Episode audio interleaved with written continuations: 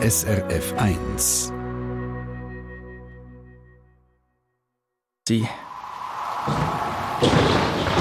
SRF 1 Wetterfrage. Ja, der Stefan Dreyer hat uns in einer bewegenden Mail Folgendes geschrieben. Immer diese kalte Luft.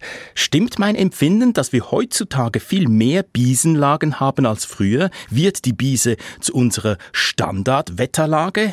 Plus dann noch der emotionale Zusatz. Es ist hässlich. Ausrufezeichen. Ja, Lucian Schmassmann von SRF Meteo ist an dieser Beobachtung vom Herrn Dreyer etwas dran. Blastbiesen heutzutage tatsächlich häufiger als früher. Ja, es ist nicht das erste Mal, dass wir die Frage von Zuhörerinnen oder Zuhörern bekommen. Von dem her könnte durchaus etwas dran sein.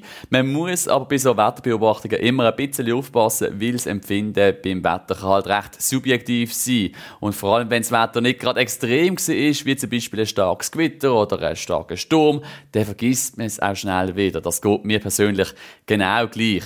Zum jetzt aber mal schauen, ob an dem Wetterempfinden vom Herrn Dreier mit der Beise etwas dran ist, haben jetzt die Winddaten der letzten Jahrzehnte einmal angeschaut. Genauer gesagt habe ich geschaut, wie viele Stunden hat Biese im Mittelland seit dem Jahr 1981 pro Jahr jeweils blosen. Und der Blick auf die Daten zeigt jetzt, dass man die Vermutung vom Herrn Dreier nicht kann bestätigen kann. Also man sieht nicht, dass die Biese heutzutage häufiger bloß als früher noch. Es sieht sogar eher noch aus, dass die Biese in den letzten Jahren oft weniger häufig blosen hat als im langjährigen Durchschnitt. Das heißt jetzt aber natürlich nicht, dass es dann nicht auch mal eine Zeit gibt, wo wir besonders viele Biesen haben. Gerade zum Beispiel der Frühling 2020 ist so eine Zeit gewesen, wo die Biese überdurchschnittlich häufig blosen hat. Ha, also in dem Fall hat das subjektive Wetterempfinden dem Stefan Dreyer offenbar ein bisschen Streich gespielt. Aber bleiben wir doch trotzdem bei den Biesen. Was sind eigentlich die Voraussetzungen, dass ein Biesen geht? Ja, für das ein Druckverhältnis über Europa stimmen. Das heißt, am besten haben wir ein kräftiges Hoch nördlich von uns, also zum Beispiel mit Zentrum über Deutschland oder über Skandinavien und dann noch gleichzeitig ein Tiefdruckgebiet ein bisschen südwestlich von uns. Weil der Wind ja nicht anders als eine Ausgleichsbewegung zwischen dem hohen und dem tiefen Luftdruck ist, entsteht dann bei dieser Luftdruckverteilung die Beise, also ein Nordostwind, der durchs Mittelland bläst.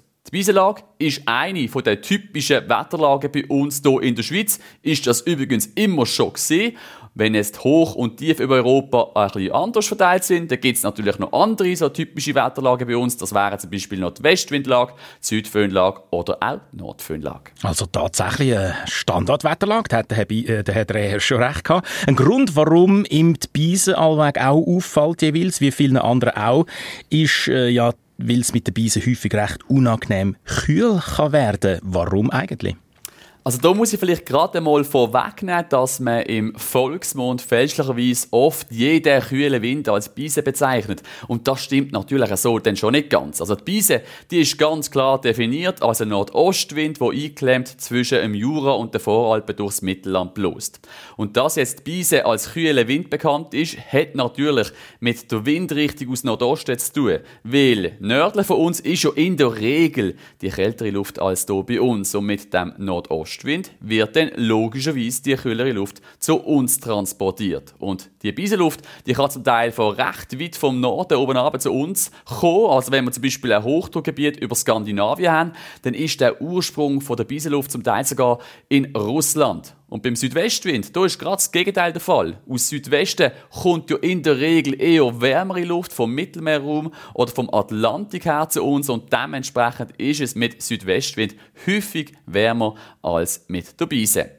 Und der zweite Faktor, der bei der Beise noch eine zusätzliche kühlende Wirkung hat, ist der sogenannte Windchill-Effekt. Das heißt, je stärker der Wind bloßt, desto kälter fühlen sich Temperaturen an. Und bei der Beise kommt der Windchill-Effekt besonders gut zur Geltung, weil allein durch die Topografie bei uns in der Schweiz, genauer gesagt durch die Verengung zwischen dem Jura und den Voralpen Richtung Südwesten zu, der Wind wie bei einem Düseneffekt immer wie stärker wird. Und darum hat man dann vor allem im westlichen Mittelland bei der Beise häufig die stärksten Böen und somit auch die stärkste abkühlende Wirkung durch den Windchill-Effekt. Ja, danke vielmal, Lucian Schmassmann, über die Ausführungen zu Biesen und danke Stefan Dreher für Ihre Wetterfrage. Er ist zurzeit übrigens zu Frankreich und dort gehe zurzeit auch une Bise, wobei une Bise dort auch Küssli kann bedeuten. Hm?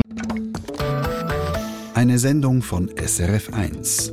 Mehr Informationen und Podcasts auf srf1.ch.